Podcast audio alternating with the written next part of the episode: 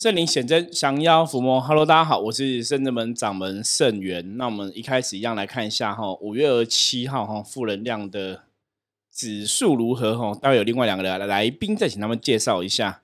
五月二十七号，我们翻到黑四哈，黑四在象棋占卜里面来讲是黑色棋里面哈，算是最不好的棋之一这样子哈。所以负能量指数，坦白讲哈，明天的负能量指数有点高。那这也代表说，很多时候大家很多状况哦，明天在跟别人相处互动的时候，很多资讯哦可能会判断不清楚，就是会有判断错误的时候，所以明天在做很多东西的时候，就要跟小心谨慎哦，甚至哦要不要乱下判断哦，乱下定论。那很多事情哦，自己也不要胡思乱想哦，就比较可以度过明天一天。简单来讲，就是哦，明天的状况哦会比较不是那么理想哦。哎，其实如果以现在听到那个 p a c k a g e 有时候是今天，不是明天哦，就今天状况不是很理想哦，所以大家要特别注意哦，然后不要自己想太多。好，我们今天哦很开心要到另外两个朋友，我们请他们自我介绍。Hello，大家好，我是道静。大家好，我是道凡。是的，今天邀 我们今天用那个 新方式哦，如果大家是看 YouTube 影片的话，你只会看到那个。我而已哈，另外两个人只 见只闻其声，不见其人哈，只能看到虚线，噔噔噔噔噔。对，我们就是用远端哈来跟他们线上让聊聊。那我们今天想要聊的话题哈是关于哈，就最近其实我们圣真门哈，大家如果知道的话，我们最近就是济公师傅哈，目前休息中吼，休息中没有再来让降价问事情。那其实也蛮有趣的啦，因为金庸师傅之前有讲到说，为什么没有再用这种降价问事情的方法？哈，他其实提醒了一个东西，嗯，我觉得也是我们一直想跟大家分享，就是在修行的道路上面来讲，当然我觉得神明在不同的状况里面会有不同的一个，不管是开示也好啊，或是带领，然后让大家可以去学到很多的东西。那比较大的一个重点，比较大大的重点是，其实修行你最后回到。源头回到最开始，重点还是在自己的身上。就是我们在做修行的功课，其实每个人自己才是最主要的部分哦。那我们以前讲过嘛，其实像圣人们的修行是修所谓的本灵哦，就说你自己的本来的灵性，那修你自己本来的一些智慧啊、哈知识啊等等的，这才是比较重要的。甚至我们讲说，如果你要修到像诸佛菩萨一样的话，就是把你的能量等级跟智慧提升到菩萨一样，你就变成菩萨，这个是比较重要部分，而不是说在修行的过程中，你可能都过度依赖神佛吼。那当然，我觉得我们都是人，难免会有这个想要依赖神佛的想法，因为毕竟这是大家其实真的在生活中都这样子嘛。当你有一个人可以依赖的时候，我们真的会比较轻松，就可以依赖别人。我觉得大家都会这样选哦，通常大多数人那。当你可以依赖神的时候，当然人吼很多时候可能就想说可以依赖神吼，因为上济公师傅就跟我们讲过嘛吼，就大家久了就习惯说，哎，那我就依赖济公师傅可以帮我吼。那济公师傅就有开玩笑说，那他要依赖谁吼？因为他已经是神了，那他难道他去依赖玉皇大帝更大的神这样子？所以就有跟大家提到吼，修行其实是要回到自己的身上哦，所以。很多东西，深圳门的做法是：哎，这个事情如果是我会，我来帮你嘛。就像你今天在公司上班一样啊，你可能有一个专案你不会做，你可能去问资深同事嘛，对不对？请资深同事协助你，那你学会是你要做。可是你不可能在公司上班，你还说：哎，老板，我请你，老板你来做，老板你一定比较懂嘛。你可能专业更厉害，那老板做的案子可能会更好。那你如果请老板来做，那老板干嘛请你这个员工？那个意义就不存在吼。所以我们一直在讲说，修行你还是要回到源头。要讨论自己的部分，可是呢，可是其实很，可是对，等等等哈，无奈又遗憾哈。我们到此时此刻哈，到了今天，还是看到很多人会对，因为很多人可能对修行的世界、灵性世界不了解，还是看到很多人会对通灵会有一些我们觉得不是很好的一个想法哈，或者说你会会觉得，哎，通灵好像怎样怎样。有时候我觉得我讲这个问题可能很难讲，你知道吗？就是因为我们会通灵嘛，所以好像就觉得它没什么稀罕。可是别人不会，就觉得这个是一个很稀罕的事情。那当我们在这个状态下，我们想跟大家讲说，你不要去执着通灵啊，不要执着通灵，就好像我们在讲一个，那好像说服力不太够。对，道静跟那个道凡会认为这样子吗？诶，我其实，嗯，其实我也不算是会通灵诶，但是我觉得灵感比较强。我觉得我是我是一个比较，呃，还是算比较理性的人啊，所以其实我觉得我比较不会去，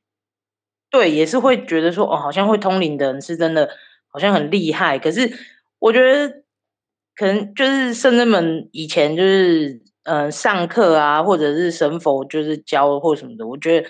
其实有时候反而会对于那种会通灵的人，或者是常常用哦，我感应到什么什么，我觉得什么神跟我说什么什么的人，我反而会比较抱持怀疑，因为我觉得圣真门是用象棋占卜嘛，对所以我会觉得，其实如果你是就像师傅讲，就是如果你是有工具可以帮助你去呃佐证的话，我觉得那种是比较有说服力。我自己啦，我自己是对于那种那种就是会突然跟我讲说，哦，我感应到什么什么要跟你说什么事情的时候，我通常就是嗯会比较抱持的，就是内心还是会有怀疑的态度啦。对，我嗯是比较偏向这种的对，因感为我们一直以觉来还是讲了比较理性的部分呐、就觉得说，嗯大家还是要理性去判断这一些资讯哦，因为通灵的东西，我们讲过很多次嘛。佛教看法来讲说，如果这个东西只有你感应得到，别人感应不到，哈，基本上这个都叫幻觉，哈，就是佛教比较是偏向用幻觉来看待这一切，哈，就是不要陷入一种执着，哈，跟那个对神通的一种呃特别的呃渴求的一个状况里面。对，所以基本上，其实像我当初我们之所以走象棋占卜的法门，也是因为很多时候通灵你，你你真的感应到东西，我们一开始说过哈，因为那个东西你要有很多的智慧去判断，因为当你没有很多智慧判断，其实到头来你就会发现说，哎，其实感应到是真的还是假的？那到底是嗯真的一个所谓的神跟你讲的，还是是你内在的自己灵魂跟你讲的？就是你必须要有个很清楚的判断。不然，其实以前我也遇过很多人，到后来他可能真的会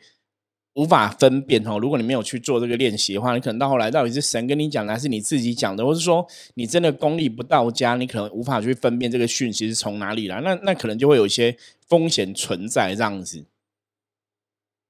对啊，所以让师傅，那这问题来了，所以到底是潜意识呢，还是是通灵这件事情，它到底是呃是潜意识的潜意识作祟，还是是它其实是有另外一股能量去让你有所感受？有认认真来讲，它有可能是潜意识作祟，没有错啊，就深层的意识嘛。嗯那你说有没有可能嗯有另外一股能量？都有可能。可是如果是回到潜意识的话，那会比较像是我们讲的一种本灵的方式啦，就是我自己的内在灵魂，对，跟我在嗯对话哈。有时候比较像是这样子。那当然，我们讲灵修的部分，你如果接的是所谓的神灵或是外灵的部分，那就会有另外的意识产生，那就不是单纯自己潜意识的一个部分。嗯，所以他如果就是分辨的方式，也许不知道能不能这样解释，是说，如果他是可以预知可能你接下来会发生的事情，跟他所原本所了解的事情，是不是就不一样？对，可是我觉得这个东西也是很难去论断，因为搞不好其实像以嗯前人家讲说，哎、人类本来就有一种，嗯、可能不管是特异功能啊、超能力啊，或是预知能力啊，嗯可能我们自己与生俱来都有这些状况，那只是说你没有经过一个很好的锻炼或练习，或是开发，你可能忘记了。那你可能在修行的过程中，其实像以前我们也讲过说，比较多听到的就是很多人可能练气功练到后来就会有什么特异功能产生。那像这样的状况，它其实可能就是自己能力的彰显哦。可是像刚刚道静嗯提到问说，哎、那如果有些人我这样感觉，那到底是自己的感应哈，自己的能力还是神给的？我觉得那真的要有智慧去判断，才会比较知道。嗯，所以那这样子的话，就是因为其实灵修跟我们讲，我们之前不是就讲说，我们身边一定会有一个通灵的朋友，对，很大他 旁边都会有通灵的朋友。都每个人都会有。但是你看他就是，我觉得那这样子，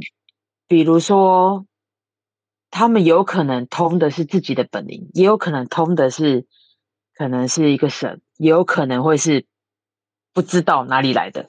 这个风险。对，的的的确的确有这个风险呐，所以这才是我们为什么我们我们在接触灵修的部分，我们都会说你要有智慧去判断，然后最重要是你自己要拥有智慧，而不要去依靠外来的力量，即使是依靠神的力量。我觉得那个对圣人们现在学员来讲，甚至对我们现在录 p a c k a g e 来讲，我我们都觉得那就是一个过程。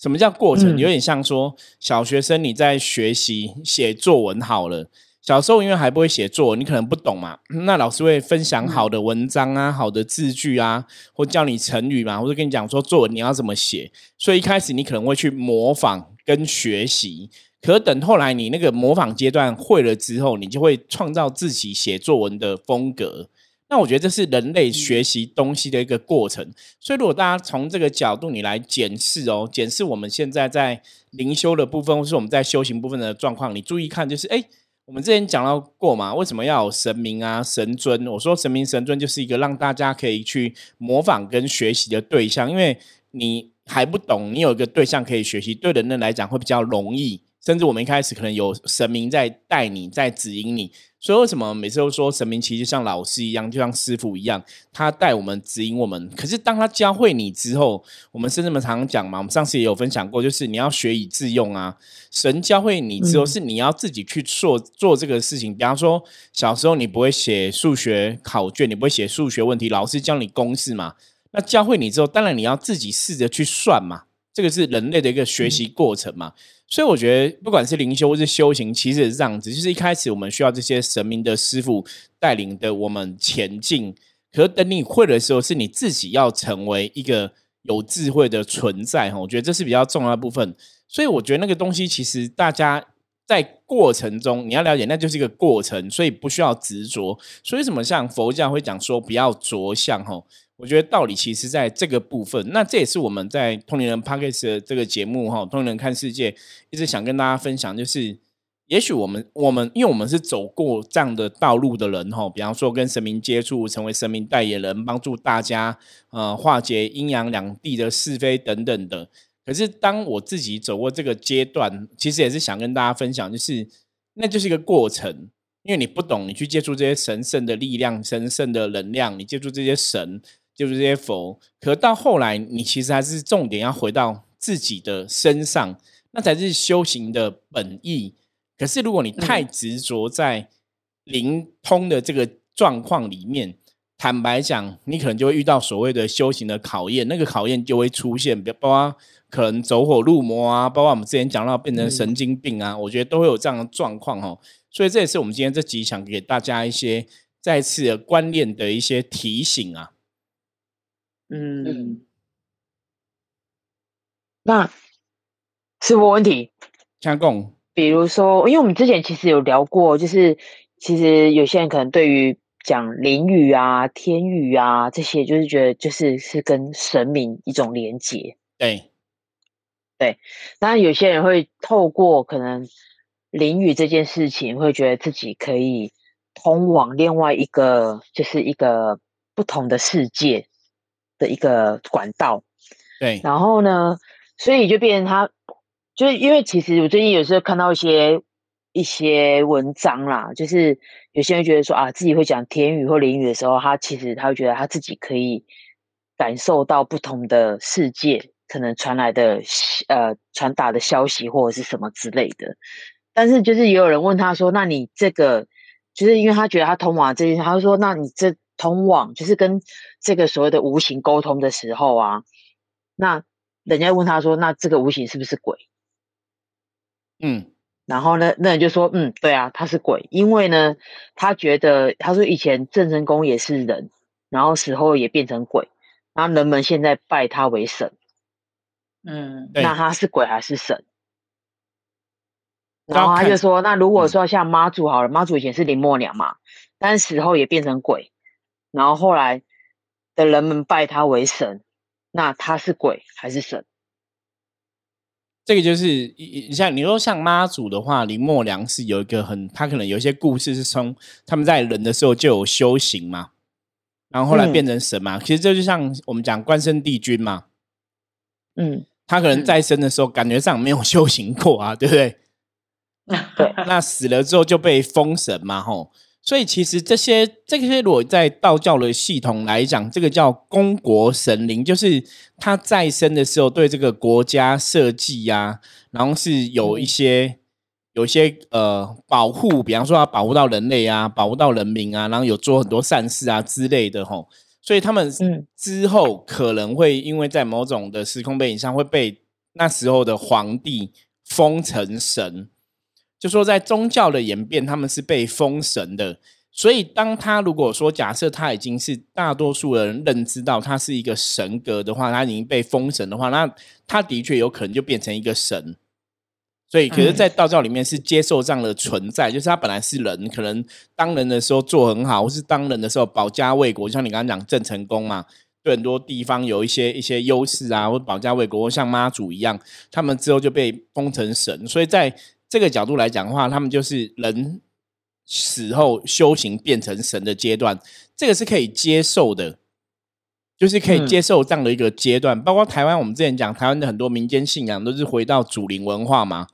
哦，你家的祖先功德做很好，死了变成什么什么千岁这样子，那也是人死后被封成神嘛。哈，那很多有的，比方说有人讲说，这个里长在生的时候对大家很好，死了可能被封成土地公。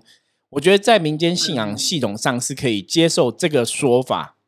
所以这是有可能说他可能变成神。可是好，问题来了，我们我们我们要讲的重点是我们今天修行是要学神嘛？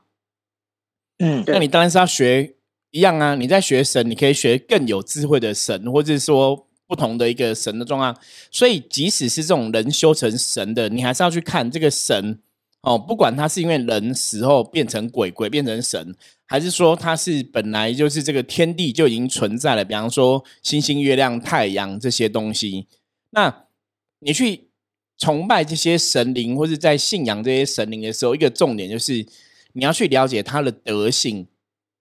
就说他那个德性，如果是值得你学习的，我们常常讲，之所以称为神，他一定有他的一个好的状况。就像我刚刚讲嘛，人为什么可以被封神？像郑成功他们，哎，他们真的保佑了很多人类嘛。他们真的对人类做了很多贡献的事情吗？或者你说像关圣帝君，可能在那个时候战争，他可能也保保卫了很多蜀国的人这样子，然后他的忠义的精神，他的正义感，可能也是为大家所钦佩的。所以后来被皇帝封为神，因为像关圣帝君信仰，或是妈祖娘娘信仰，他们是在很多朝代都有被封神，所以那个就是随一个朝代一个朝代那个意念，我们常常讲内能量外能量嘛，你的外能量的意念有增加的话，它的确那个神格的阴秘举哈，或是神格的那个印记的能量，它有可能就会更强。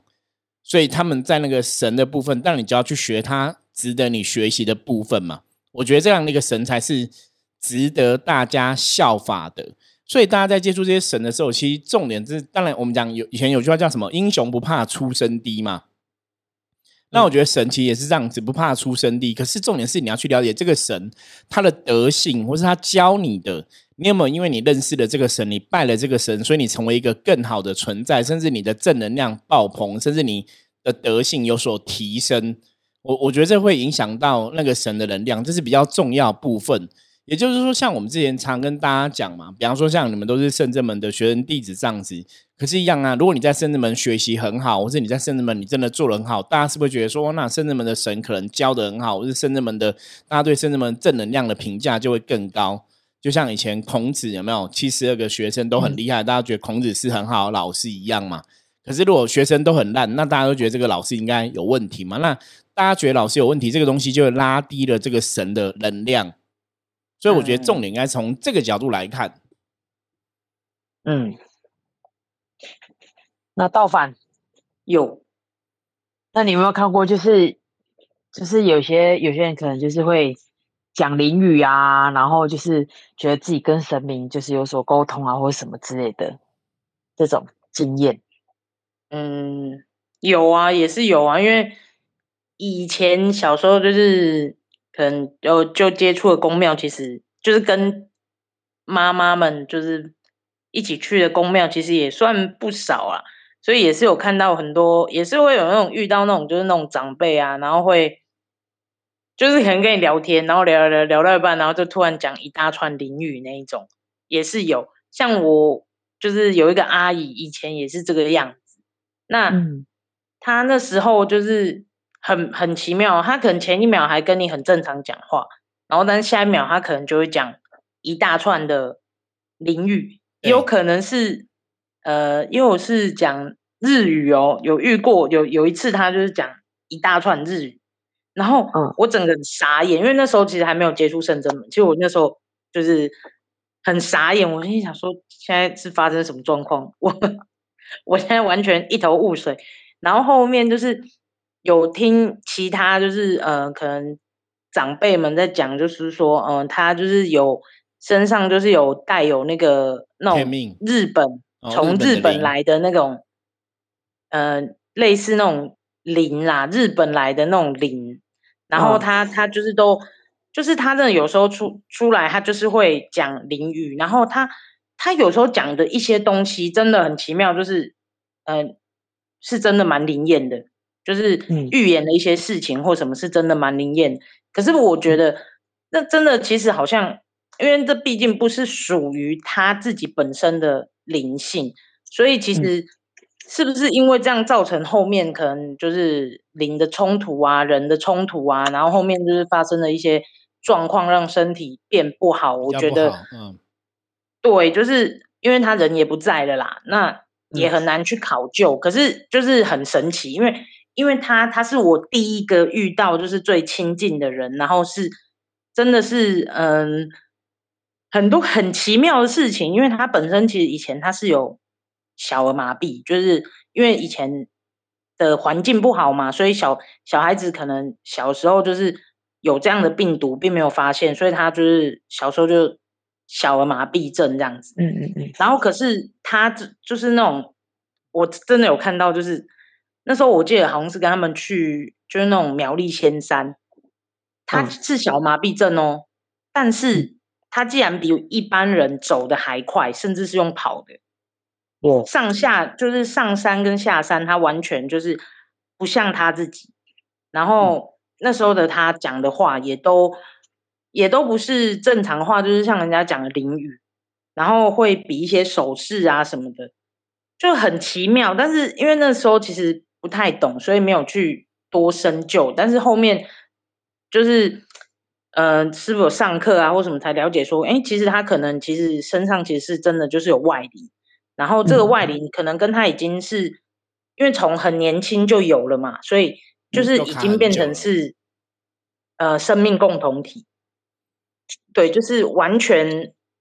几乎是融为一体，所以他是随时 可以 open close open close 的那一种，对，可以随时切换就对了。对，它可以随时切换频道的，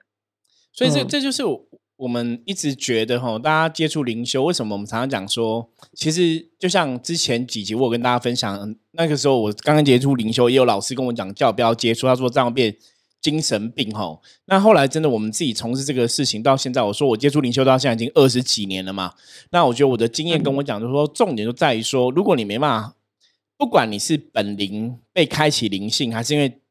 外灵的部分，不管是神啊，还是无形的造成你开启灵性哦，其实我们的看法是每个人都有灵的存在，所以只是说你有没有开启了启动这个灵的能量，或是回复了这个灵的记忆。所以当你回复这个记忆之后，OK，你可能每个人都会有所谓的预言能力，或是第六感都会特别准，或者说直觉都会特别强。其实我们在灵修过程中已经看过很多这种案例了。所以像刚刚道凡讲的说，哎、他可能在灵开启的阶段，或是在讲灵语，就是会有很多不可思议的事情发生哦。可是现在比较尴尬的一点就是，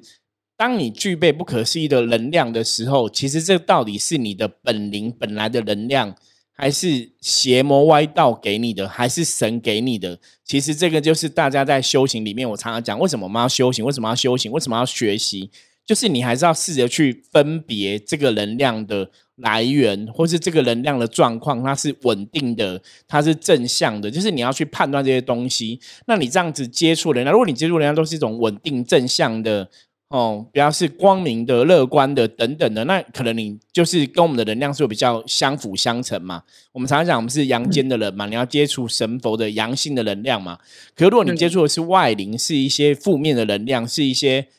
牛鬼蛇神等等，那可能就是阴性的。那你阳性的身体接触了阴性能量，如果接触很久之后，就会造成身体会生病啊，状况不好，而就会有一些副作用哦，会有一些影响产生。所以那就会很可惜。这就是我们一直跟大家讲说，我其其实为什么每天都想要去录三十二十五分钟到三十分钟左右的节目来跟大家聊吼。因为我真的看过很多人，就像刚刚道凡讲了他这个亲戚的状况一样，其实很多人是灵性很敏感的。像我们刚才讲，很多人旁边都有修行的有缘的朋友，那你灵性很敏感，你如果真的可以好好修的话，我觉得大家都可以到很好的状况，那是是更美好的一个状况。可是如果大家没办法判断清楚，那你在这个过程中可能被不好的灵给掌控了之后，反而得到不好的结果，我觉得那就是。非常可惜哈，可是我们前面刚刚讲过，佛教的角度是觉得这些都是都是虚幻的，所以不要去执着，因为比较不会有风险啊。就是你把这些不管是真的灵、假的灵都当做是幻觉哈，你反而不会有风险。那佛教这个说法，我觉得我也可以接受。可是以我们自己在做这个灵修过程里面，重点是如果你的观念正确。然后你不要太执着这样的一个感觉，很多时候你还是可以在这个过程中去提升你的灵性，或者增加你的智慧。我觉得这样的学习才会是比较好。就反正你可以得到灵修的好处，可是你不要被灵修的风险哦影响到这个状况。所以，我们今天主要跟大家分享这样的东西哦，也是要跟大家讲清楚、说明白，就是说，其实，在灵修过程中，你会讲灵语，OK，它就是一个过程哦，比方像。道静啊，道凡其都会讲灵域，它就是一个你修行的一种过程，甚至说它搞不好是你灵魂与生俱来的一种能力，只是你忘记了。我们通过修行去启迪你的灵性，去恢复记忆。可是这个过程让它过去就好了。重点是你要知道说为什么会这样子，那这样的状况下我可以得到什么？然后最终是你要学到真正我们要学的更具有智慧的所谓的神性或是德性之类的东西。而不是去执着这种通灵的一些行为跟作用，吼，因为其实像刚刚道长提到，以前我也遇过很多客人或是朋友，很执着，就是我一直会觉得讲灵语是很厉害的事情啊，然后。嗯包括我遇过基督教朋友，他们也会讲所有的方言吼。其实，在我们看来，也跟灵语差不多。可是那个状况，其实大家变说，你你执着说，我会讲灵语，好像就是可以跟神明沟通；我会讲方言，就是可以跟基督耶稣沟通等等，或是跟天使沟通等等的吼。我觉得那都已经不是修行的本了，那已经是修行。你太执着这些无形的东西之后，反而我们刚刚讲嘛，你就反而让自己置身于一种。风险当中，吼，搞不好后来变成精神病，搞不好变成怪力乱神，搞不好变变成你开始失去了你的判断能力。我觉得那个是。很可怕的事情哦，所以像我们最近，其实济公师傅教我们的，关键律教我们的，都跟包括包大人教我们都跟我们讲说，还是要回到源头哦。很多东西你学会了，你就要去做哈，这比较重要，而不是说一直去仰赖这些所谓的灵通啊、神通。灵通、神通，也许在你帮人的过程中，它也许可以帮助我们去运用这个能力或是法力哦等等的。可是它重点，它不是。只是一个灵通神通要给你而已，它重点是要教你提升你的内在的灵性，甚至内在智慧，你才会去拥有这样的能力。吼，那个东西还是要相辅相成这样子。好，那我们今天哈分享就到这里哈。如果大家对我们今天分享话题有任何问题的话哈，不用客气哦，欢迎随时加入圣智门赖哈，只要在那个圣智门官方账号上面搜。在赖的官方账号里面搜寻圣真门哈，或是直接打 at 哈 fms 九二四就可以找到我们的这样子。OK，我是深圳门掌门圣元。那我们今天谢谢道凡跟道静哦，跟我们连线这样之后，那我们就下次见喽，拜拜，拜拜。